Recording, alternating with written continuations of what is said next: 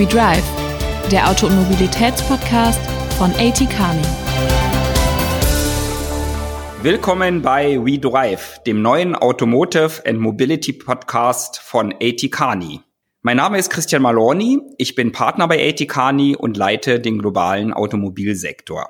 Bei mir ist mein Kollege Thomas Luke, ebenfalls Partner bei Atikani und sehr bewandert, vor allen Dingen in den Themen ähm, der Automobilindustrie in Richtung Globalisierung, Asien, USA, Europa. Der Podcast We Drive, den wir vorhaben, wird sich in regelmäßigen Abständen mit den wichtigsten Themen der Automobilindustrie beschäftigen. Wir haben in unserem Podcast immer einen Gesprächspartner, den wir dann zu bestimmten Schwerpunktthemen euch präsentieren mit dem wir diskutieren und ähm, Themen, die die Automobilindustrie natürlich im Augenblick massiv bewegt, ist, was wird aus dem Thema Elektromobilität, wie wird sie sich entwickeln, wie gehen wir mit den digitalen Themen um, was passiert mit dem Premium, was passiert eigentlich mit dem selbstfahrenden Auto. Das sind Themen, die viele von uns bewegen. Nicht nur in der Autoindustrie, sondern auch als Autofahrer selbst. Und wir wollen in lebendigen Interviews mit unseren Partnern darüber sprechen, zu welchen Lösungen kommen wir, auch zu welche kritischen Fragen müssen wir beantworten, welche Antworten kennen wir auch noch nicht und wo müssen wir dran arbeiten, damit wir weiter erfolgreich alle gemeinsam von A nach B mit unseren Autos fahren können. Mein Kollege Thomas Luke wird dann ähm, genauso wie ich ähm, Interviewpartner ähm, moderieren und interviewen. Und was wir euch eigentlich zuerst jetzt mal in unserem ersten Podcast vorstellen wollen, ist, warum sind wir eigentlich autobegeistert? Thomas, vielleicht fängst du an und erzählst, warum du ein autobegeisterter Mitbewohner bist. Sehr gerne, wunderbar. Vielen Dank, Christian, für die Einleitung. Ähm, ich finde diesen Podcast ähm, vorab erstmal eine sehr, sehr spannende Geschichte. Das ist ja auch für uns als Firma auch ein neuartiges äh, Format und auch ein Format, in dem eigentlich auch relativ viel ausprobiert wird. Ja, und deswegen auch vielleicht auch an unsere Zuhörerschaft. Das wird also jetzt nicht ein äh, voll polished äh, äh Podcast sein, in dem wir ähm, jede Sequenz und äh, jede Einzelheit eigentlich vorab gesprochen haben, sondern uns geht es wirklich darum, aus unterschiedlichsten Perspektiven und Facetten eigentlich die Industrie zu beleuchten und die Leute, die dahinter stehen. Also es wird manchmal sehr stark technisch werden, es wird manchmal sehr stark auf äh, visionäre Trends gehen und manchmal geht es aber einfach auch nur um die Persönlichkeiten, die sich dahinter eigentlich verbirgen. Mein Name ist äh, Thomas Luck, ich bin Partner im äh, Münchner Büro von Automotive bei Etikani. Das ist eine Industrie, mit der ich relativ früh eigentlich in Verbindung äh, gekommen bin, weil ich eigentlich auch aus Stuttgart komme und da auch im Bereich Automobilindustrie von der Zuliefererseite, aber auch von der OEM-Seite eigentlich relativ viel passiert.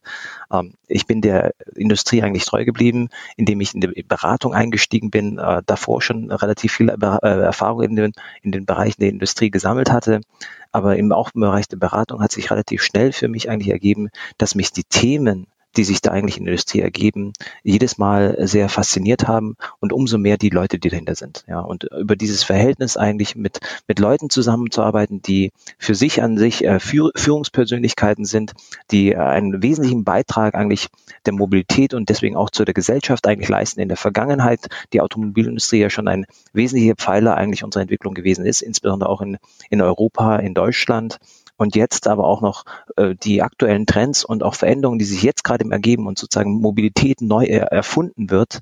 Äh, deswegen ist es, glaube ich, für uns auch der richtige Zeitpunkt, eigentlich auch wieder dieses neue Format äh, mit diesen spannenden Themen eigentlich zu ermöglichen.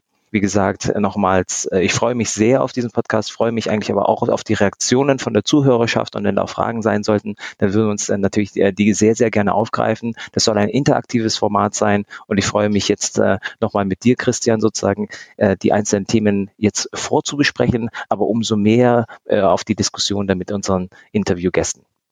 Thomas, wir haben ja hier in unserem ersten Podcast, wollen wir ja so einen kleinen Rundumschlag machen und die Themen mal durchgehen, die die Autoindustrie in den nächsten fünf bis zehn Jahren sehr stark bewegen wird. Ich will mal anfangen nochmal mit was etwas sehr Persönlichen, ja, ähm, Thomas, und ähm, ich frage dich mal gleich, was war eigentlich dein erstes Auto? Mein erstes Auto äh, ist ehrlicherweise eine C-Klasse gewesen, ein C200K, den ich mir da als erstes gleich geleistet habe. Ähm, und äh, war ein schönes Erlebnis, weil äh, zu dem Zeitpunkt äh, ich auch äh, im Bereich der Verhandlungen ganz geschickt war und deswegen da ein, äh, doch ein recht attraktives Angebot bekommen habe. Ich hatte auch darauf geachtet, ehrlicherweise von der Technikperspektive, dass es so am Ende des Lebenszyklus war, so dass im Endeffekt das Auto wirklich bis zum letzten ausgereift war. Auch da habe ich ein bisschen ökonomisch gedacht und ähm, ich habe das Gefährt ja immer noch. Also äh, da bin ich auch sehr, sehr zufrieden. Aber im Laufe der Zeit, äh, auch um vielleicht auf die Fahrzeuge zu gehen, was mich da besonders fasziniert, da gibt es nicht speziell eine Marke, die ich sage, alleine die darf sein, sondern es ist einfach der Moment, wenn ich diese Fahrzeuge äh, sehe und äh, einfach dann das Gefühl habe, das ist ein cooles Fahrzeug, das hat einfach irgendetwas.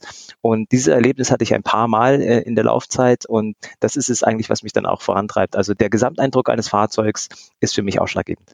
Ich kam eigentlich mit der, mein erstes Auto in Verbindung ähm, mit einem Freund, mit einem guten Freund, der in der Berliner Kleinwagenszene für die Firma Glas stand. Ja, die Firma Glas, ein Automobilhersteller aus Dingolfing in Bayern, der damals in den 50er äh, Jahren neben BMW eine ganz große Automarke war. Glas hat ähm, nicht nur das Gogomobil gebaut, der erfolgreichste Kleinwagen. Mein erstes Auto war so ein Gogomobil. Ich habe das von einem 84-jährigen Mann mit 18 Jahren von der Straße weggekauft. In meinem Maschinenbaustudium hier in Berlin habe ich es dann einmal restauriert. Meine Eltern waren nicht besonders begeistert über die Spritzerfolge der Lackierung, nachdem die Garage dann rot war sozusagen. Das Auto zum Glück auch, aber die Garagenwände waren dann auch rot.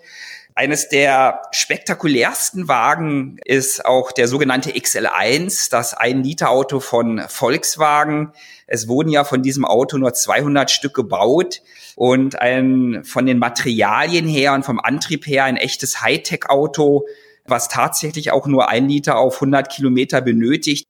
Thomas, jetzt kommen wir aber so ein bisschen zu den Themen unserer Branche. Ja, was bewegt uns eigentlich? Und willst du mal anfangen so mit den drei globalen Megathemen, die uns eigentlich gerade nicht nur in der Autobranche bewegen, auch in anderen Branchen, aber die die Autobranche ganz massiv eigentlich adressieren muss, ähm, weil diese drei Megathemen eigentlich das Thema Mobilität und wie wir uns bewegen werden in Zukunft sehr, sehr stark determinieren wird. Das kann ich sehr gerne machen. Was ich auch extrem spannend finde, ist neben der Historie, die eigentlich die, die Automobilindustrie eigentlich hat, dass sich also zwischen Mensch, Technik und, äh, Design, dass sich da extrem viel tut und dass diese, dass diese neuen Ausgestaltungsmöglichkeiten und Möglichkeiten sozusagen sich auch im Bereich Ridesharing und so weiter, sich ähm, letztendlich Mobilität als äh, Serviceleistung eigentlich äh, zu ermöglichen und auch teilweise auch anderen Benutzergruppen und auch neues Verhalten letztendlich äh, incentiviert und auch dadurch die Gesellschaft verändert. Also das Thema Mo Mobilität, Automobile, ähm, das ist nicht nur ein Thema, wo man sagt, äh, das ist ein reines ähm, Produkt, das dann für einen einzigen Zweck genutzt wird, sondern es wird auch die Gesellschaft verändern in ihrem Nutzungsverhalten, aber auch in ihrer, ihrem Umgang letztendlich mit der Umwelt. Und das ist eine, eine Komponente, die in den Diskussionen eigentlich viel zu kurz kommt. Wir haben ja jetzt letztendlich auch gesagt, ähm, es gibt so übergreifende Themenblöcke, die vielleicht auch für die Zuhörerschaft, die die Industrie bewegen, aber auch äh, bei der Zuhörerschaft ganz gut ankommen. Ich werde jetzt einfach mal selektiv einige rausgreifen. Das ist das ganze Thema Elektromobilität. Ich erinnere mich sehr gut, äh, Christian, dass wir da, wir beide eigentlich relativ äh, früh eigentlich äh, ein Verfechter der Elektromobilität waren und uns da eigentlich auch hineingearbeitet haben und auch relativ frühzeitig eigentlich äh, verstanden haben, wie ein Ökosystem der Elektromobilität eigentlich äh, fungieren kann. Ich erinnere mich sehr gut, dass da auch von, äh, von vielen Stimmen eigentlich gekommen ist, das sei viel zu früh und wir haben da relativ früh angefangen. Und das ist schön eigentlich zu sehen, wie wie sich eigentlich die Industrie schon entwickelt hat, wie das Ökosystem sich in einzelnen Nationen sehr, sehr unterschiedlich fokussiert und doch, dass es jetzt eigentlich zum äh, Punkt gekommen ist, wo alle großen Automobilhersteller als auch die Zulieferer sich auf die Elektromobilität vorbereiten und diese auch mit einem Commitment umsetzen, das sind sozusagen äh, von unterschiedlichen Trends getrieben, aber ein klares Commitment gegenüber der Gesellschaft eigentlich dastehen. Und das, das heißt auch da hier die Form der Mobilität wird sich da verändern, die Fahrzeuge werden sich verändern und das in Kombination dann aber auch mit den Themen wie ähm, ähm, Ride-Sharing, ja, also Mobility as a Service, Intelligent äh, City Solutions. Das sind äh, Umfänge, die dann auch relativ schnell im Bereich der Infrastruktur einer Stadt, einer, einer Gemeinde eigentlich eingreifen und auch da sehr unterschiedliche Modelle zwischen Personen, aber auch Güterverkehr aufbringen werden. Ja, also auch da wiederum, glaube ich, ein großes Feld, äh, äh, das sich lohnt eigentlich zu diskutieren, weil hier Mobilität, und das ist aus meiner Perspektive so ein Thema, es gibt immer das Thema Mobilität, das wirklich irgendwie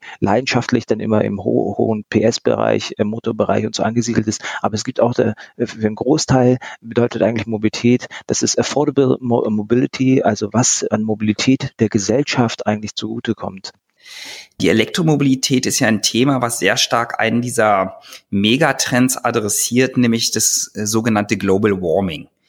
Ähm, es ist ja kein ganz emotionsfreies Thema. Wir haben ja nun unterschrieben den Pariser Klimavertrag und ähm, viele, viele wissenschaftliche Studien legen uns nun nahe, dass wir nur eine bestimmte Zeit, nämlich bis 2050 haben, dass die Erdatmosphäre nicht einen bestimmten Temperaturgrad oder Gradienten überschreitet. Das ist auf den Papieren von den Zahlen her eigentlich ziemlich dramatisch, ja.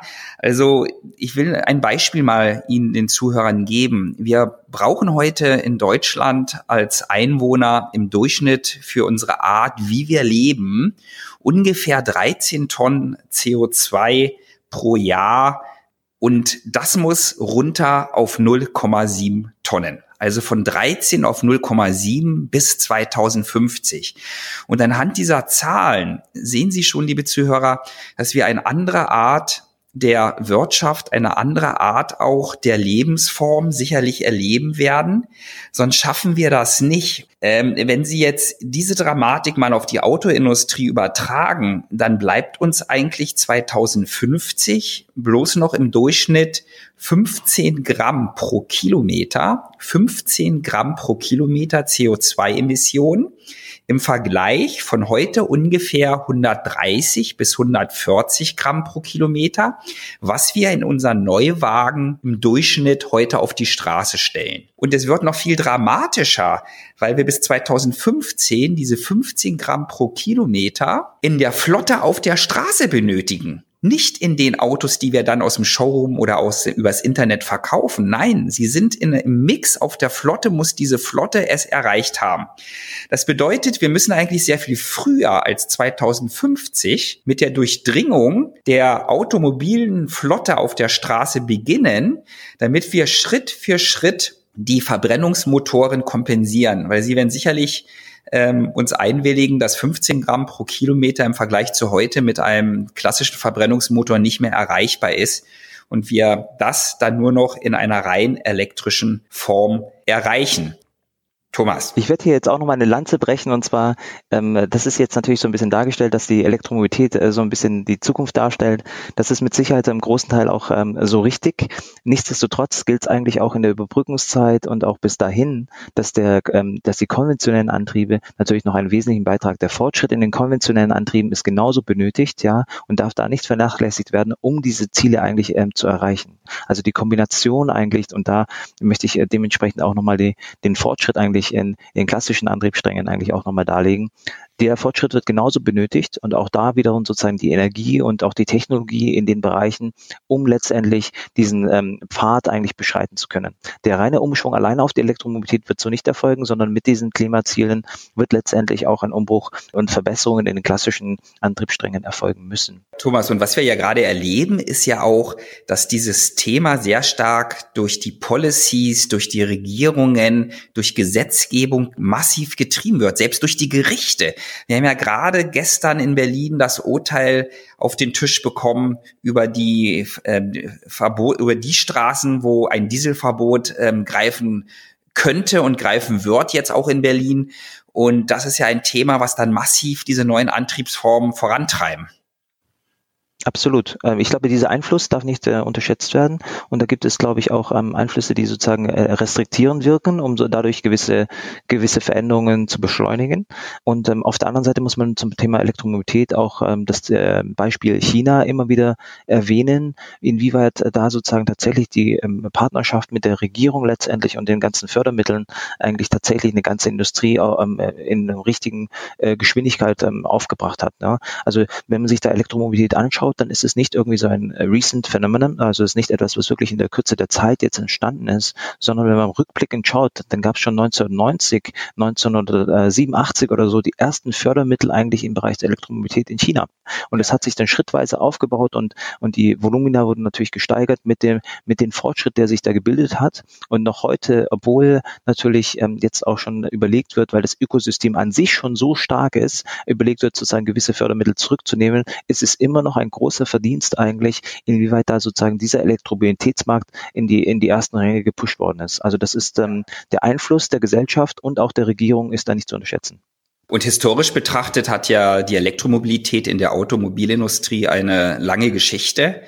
Viele vielleicht von den Zuhörern wissen das gar nicht. Einer der ersten Porsche-Fahrzeuge, der sogenannte Lona Porsche, war ein Elektrofahrzeug. Siemens hat hier in Berlin in Halensee ein Elektroauto zu, vorgestellt, schon ähm, in den 20er Jahren. Und ähm, die erste Automobilmarke, die überhaupt die erste deutsche Automobilmarke, die NAG, die Nationale Automobilgesellschaft, wurde auch hier in Berlin in Oberschöneweide in den Rathenau-Hallen von Emil und Walter Rathenau gegründet. Und wir wissen ja alle, dass Emil und Walter Rathenau ähm, hinterher die AEG ähm, hatten mit einem großer Elektrokonzern und etlicher dieser Konzerne, die AEG, die Siemens, die hätten auch, wenn es ein etwas anders gekommen wäre, heute große Automobilhersteller sein können. Und wir haben natürlich jetzt bei der Elektromobilität, die jetzt, wenn sie denn jetzt flächendeckend anläuft, trotzdem auch, Thomas, ähm, und da schiele ich wieder auf dich, auch einige Themen, die nicht so ganz einfach sind. Also wenn wir das vielleicht nochmal thematisieren, wir brauchen natürlich Renewable Energy. Es macht ja wenig Sinn, dass wir jetzt zum Beispiel die Batterieproduktion, die ja sehr energieintensiv ist, dann mit Energien befeuern, die ganz traditionell erzeugt werden und wir damit sozusagen auch irgendwo in der Elektromobilität eine Verlagerung der CO2-Emissionen auch international haben von der Straße in eine Fabrik rein. Das ist ein kritisches Thema. Deswegen müssen wir, glaube ich, schon darauf achten, dass auch die Wertschöpfungskette, die Herstellung dieser Autos mit Renewable Energy geschieht. Und wir müssen natürlich auch darauf achten, dass wir die Autos, die heute noch auf der Straße sind, nicht vollkommen verteufeln, weil das ist eine, eine Thematik, die mir immer im Augenblick viel zu kurz kommt, auch bei, den, bei der ganzen Frage von Austauschprämien, von Wiederkaufprämien, dass ein Auto, was heute schon auf der Straße ist und damit sozusagen seine CO2-Hypothek auch in der Fertigung schon genutzt hat, dass das eigentlich erstmal ein gutes Auto ist, weil das können wir benutzen und dieses Auto, jedes neue Auto, was wir jetzt auf die Straße schicken, auch wenn es vielleicht punktuell umweltfreundlicher ist, kommt erstmal mit einer neuen Hypothek der CO2-Emissionen aus der Produktion heraus. Absolut. Und da gibt es auch nochmal zwei Aspekte, die, die mir jetzt gerade in den Gedanken kommen, nachdem du es angeschnitten hast. Ähm, das eine ist natürlich, dass dann auch, äh, jedenfalls in China, auch einige Energieversorger oder Energieproduzenten letztendlich in den Bereichen sich tatsächlich dann auch mit den Elektrofahrzeugen auseinandersetzen. Also die denken dann natürlich auch schon mal nach, eigentlich nicht nur sozusagen, wie schaffen sie es eigentlich, Renewable Energy und so weiter im Fokus zu haben, aber wie können sie es dann auch sozusagen direkt dann weiter dem Konsumenten anbieten und denken da auch schon im Bereich der Mobilität Mobilität nach. anderes Beispiel, was du natürlich auch ein bisschen schön erwähnt hast, der Vergangenheit die Chance eigentlich aus dem Elektrobereich dann in den Mobilitätsbereich zu wechseln. Da fällt mir das klassische Be Beispiel jetzt von Dyson ein äh, und auch von vielen anderen in China, äh, aber, aber Dyson äh, sehr klassisch, ne, die eigentlich letztendlich auch anfangen, eigentlich äh, jetzt Elektrofahrzeuge im Fokus zu haben und auch äh, sich auf dieses äh, Feld wagen. Also diese ähm, Zugänglichkeit über die Elektrifizierung und die Vereinfachung dadurch auch im Antriebsstrang technologisch gesehen und auch auch, dass dies eigentlich ähm, aus unserer Perspektive dann eigentlich ein Commodity sein wird, das sozusagen von vielen genutzt werden kann, wird auch nochmal dazu führen, dass es äh, sehr, sehr unterschiedliche Anbieter geben wird, äh, die da hinzukommen, um äh, unterschiedliche Formen der Mobilität eigentlich anzubieten.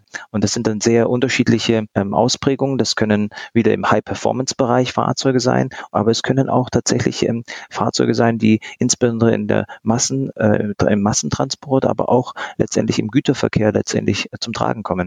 Und da gibt es sehr viele kleinere Anbieter, die tatsächlich jetzt hier auch in der Industrie eine Chance haben, ohne gleich, sage ich mal, eine Riesenfabrik mit zig Millionen oder gar Milliarden eigentlich an Invest eigentlich äh, hier sich einbringen zu dürfen. Ja, du sprichst, Thomas, du sprichst ja da auch ein Thema an, mit dem wir uns schon sehr lange ähm, hier bei ATKani auch beschäftigen. Ja, wir ähm, haben es ja auch schon vor 20 Jahren mal durchgerechnet muss ein Automobilhersteller eigentlich immer eine gesamte Wertschöpfungskette besitzen, ja, wie wir das ja irgendwo über 100 Jahre gelernt und immer weiter fein getuned haben?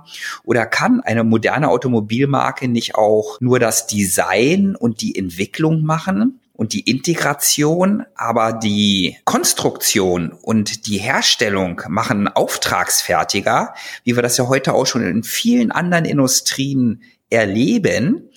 Und die Automobilmarke sorgt dann noch für ein Branding, für eine erfolgreiche Lifestyle-Marke, für das Marketing dahinter und verkauft diese Autos auch über vollkommen neue Vertriebswege. Warum muss ich eigentlich, wenn ich ein Auto kaufe, noch zu einem Händler gehen? Das sind so Fragestellungen, die äh, bewegen im Augenblick viele. Ähm, die werden wir sicherlich in dem einen oder anderen Podcast auch noch näher beleuchten müssen. Die ganze Wertschöpfungskette, was passiert eigentlich mit den einzelnen Elementen. Aber Thomas, ich möchte jetzt deinen Aspekt hier nochmal aufgreifen.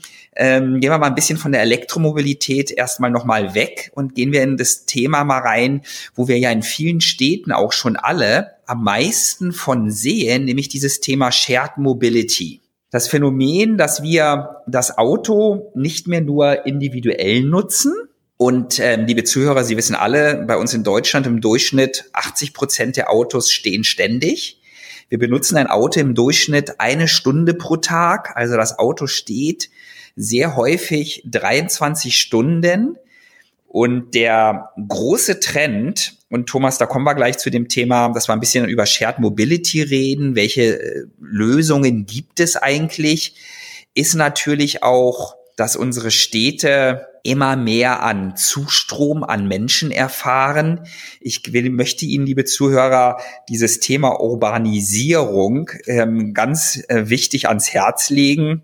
Wir hatten, und ich gebe Ihnen ein Beispiel, wir hatten 1950 die Situation, dass 30 Prozent der Weltbevölkerung in Städten lebten. 30 Prozent. 2050 werden es 70 sein. 70 Prozent von uns Menschen leben in Städten. Und äh, es ist nach wie vor nicht abzusehen, dass der Zuzug in die Städte rein aus den verschiedensten Gründen, weil Menschen einen Lifestyle erleben wollen, weil Menschen gerne zusammen sind, weil wir auch eine in vielen Ländern eine alternde Bevölkerung haben, die besser aufgehoben ist, wenn sie Menschen um sich rum haben, die sich relativ schnell um sie kümmern können, wenn sie älter werden. Das sind alles Trends, die dafür sorgen, dass die Städte dichter werden, dass die Städte intensiver werden und dass wir mit der Mobilität und das auch dann mit dem Auto auf diese Situation reagieren müssen. Und es gibt schon Stimmen, die sagen, die Städte werden eigentlich die neuen Machtzentren werden.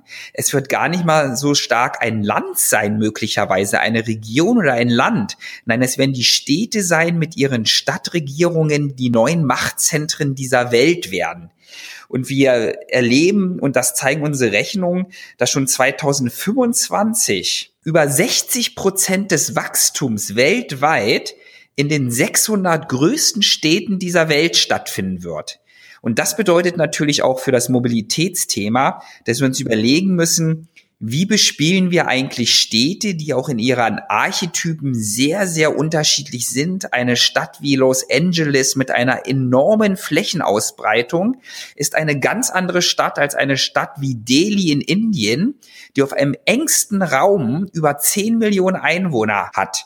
Und wir werden da mit unterschiedlichen Mobilitätskonzepten reagieren. Und Thomas, lass uns ein bisschen beleuchten, welche Mobilitätskonzepte sehen wir denn schon heute?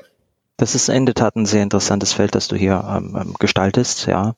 Ähm, insbesondere auch die Herausforderung letztendlich an die Mobilität. Und hier sprechen wir dann ganz klassisch eigentlich von der Mobilität, die eigentlich für jedermann eigentlich äh, zugänglich sein sollte im klassischen Sinne. Wenn wir uns anschauen, du hattest das ganze Thema Ridesharing ähm, erwähnt gehabt. Hier geht es ja letztendlich darum, mit den verfügbaren Mitteln eigentlich eine Auslastung nach oben zu bringen, um letztendlich Mobilität zu einem günstigen äh, Kostenpunkt, man spricht ja immer irgendwie äh, Kosten per Meile, Kosten pro Kilometer, Kilometer letztendlich äh, zu ermöglichen. Also diese Auslastungsgedanke wird mit Sicherheit einen großen Aspekt darspielen. Ebenso aber auch, und hier ähm, erkennt man eigentlich auch die Verlinkung mit den anderen Technologiebereichen. Das ganze Thema Autonomous Driving wird hier ebenso ein wichtiger Bestandteil eigentlich dieser Kalkulation sein, um letztendlich effiziente Mobilität innerhalb einem Großgeflecht einer Stadt mit so einem äh, äh Ballung letztendlich von, von Bedürfnissen eigentlich zu ermöglichen. Da gibt es, ähm, wir sprechen ja hier letztendlich nicht nur von Fahrzeugen, hier sprechen wir auch von, ähm, von der ganz klassischen äh, Mobilität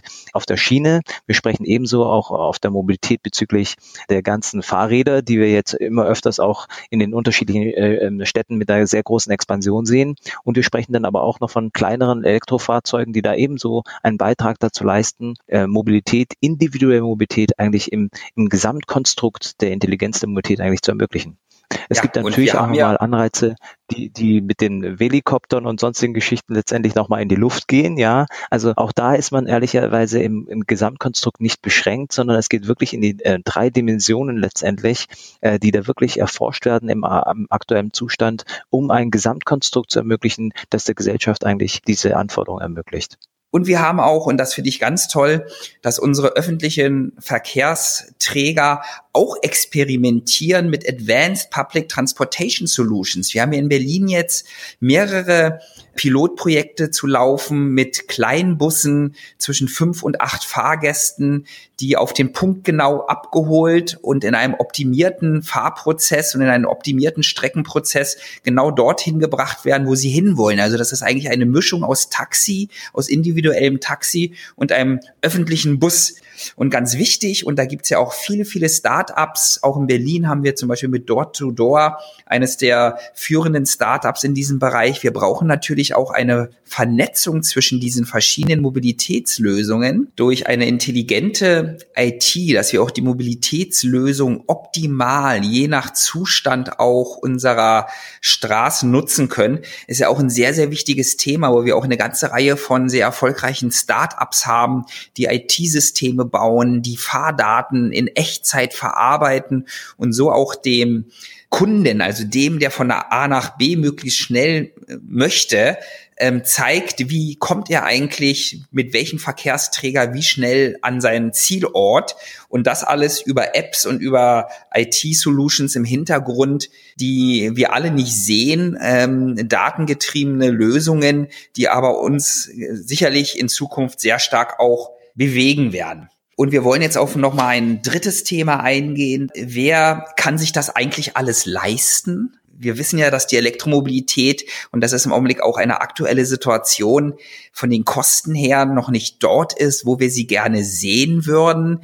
Wir rechnen im Augenblick in einem Fahrzeug noch mit ähm, 20 bis 25 Prozent höheren Kosten, als wir das in, mit dem klassischen Verbrennungsmotor sehen. Und wir vermuten, dass auch nur ein Teil dieser Mehrkosten weiterzugeben ist, überhaupt an die Kunden und in den Markt rein.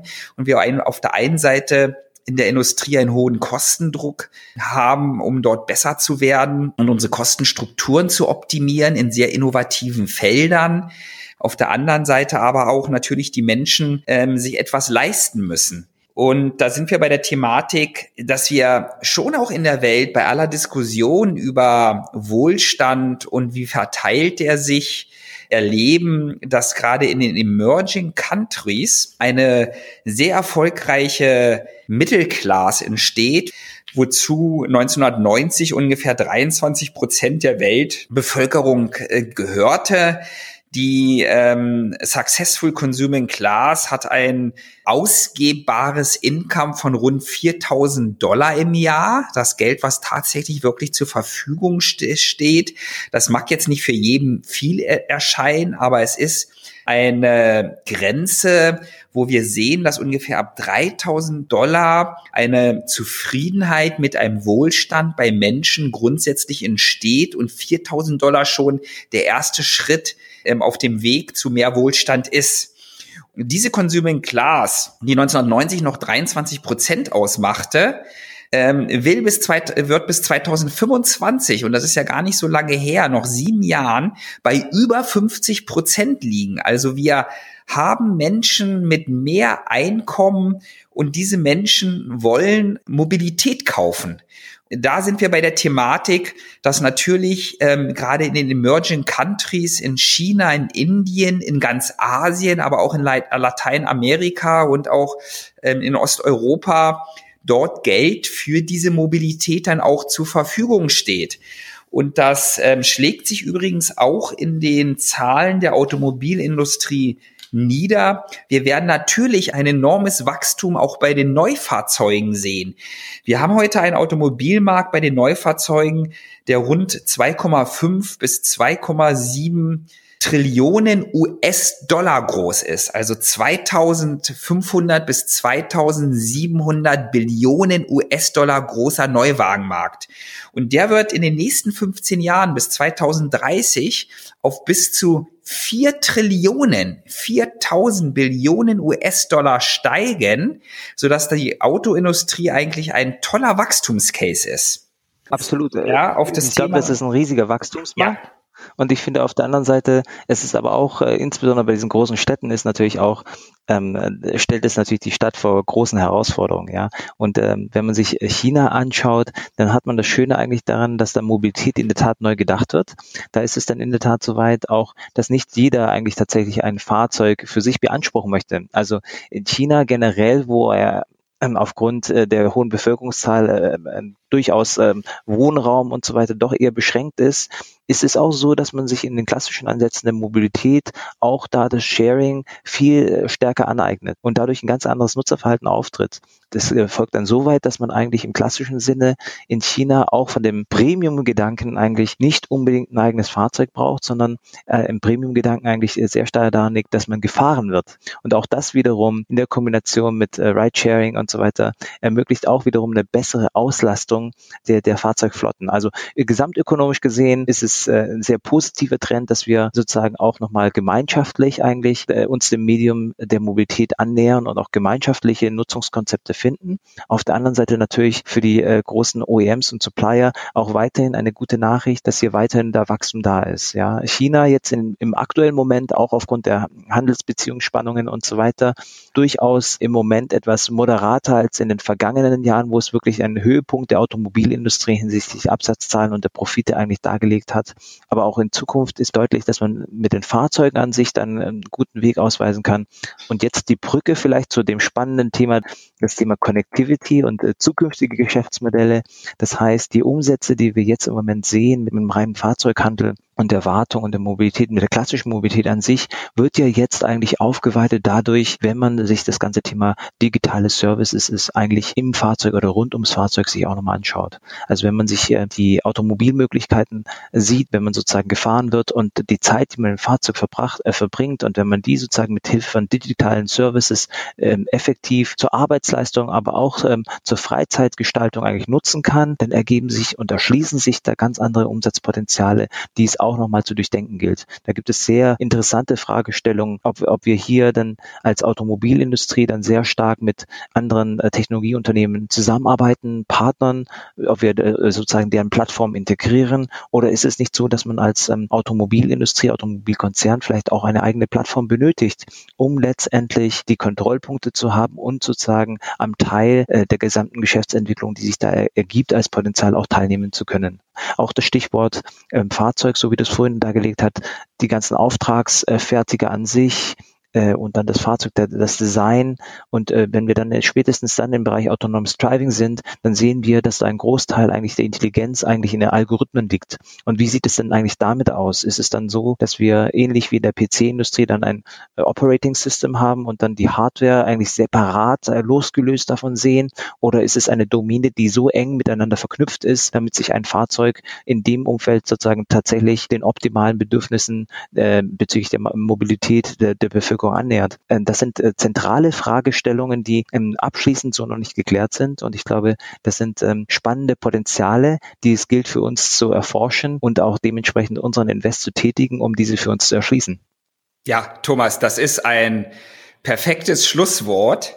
Ich hoffe, es hat Ihnen ein bisschen gefallen. Wir haben es versucht, möglichst lebendig zu gestalten. Wir werden selbstverständlich auch an uns weiter arbeiten, ähm, dass wir Ihnen da nicht nur spannende Themen, sondern auch unterhaltsame, ähm, eine unterhaltsame Darbietung sozusagen liefern. Wir würden uns sehr, sehr freuen, wenn Sie uns auch positive Bewertungen bei iTunes geben. Es ist ja in der digitalen Welt so, dass man auch von den Bewertungen lebt und ähm, dort auch weiterempfohlen wird.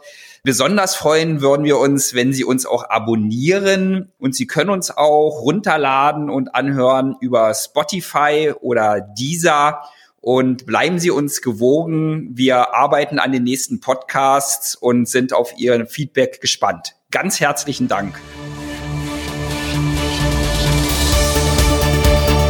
We Drive, der Auto- und Mobilitätspodcast von AT Kearney.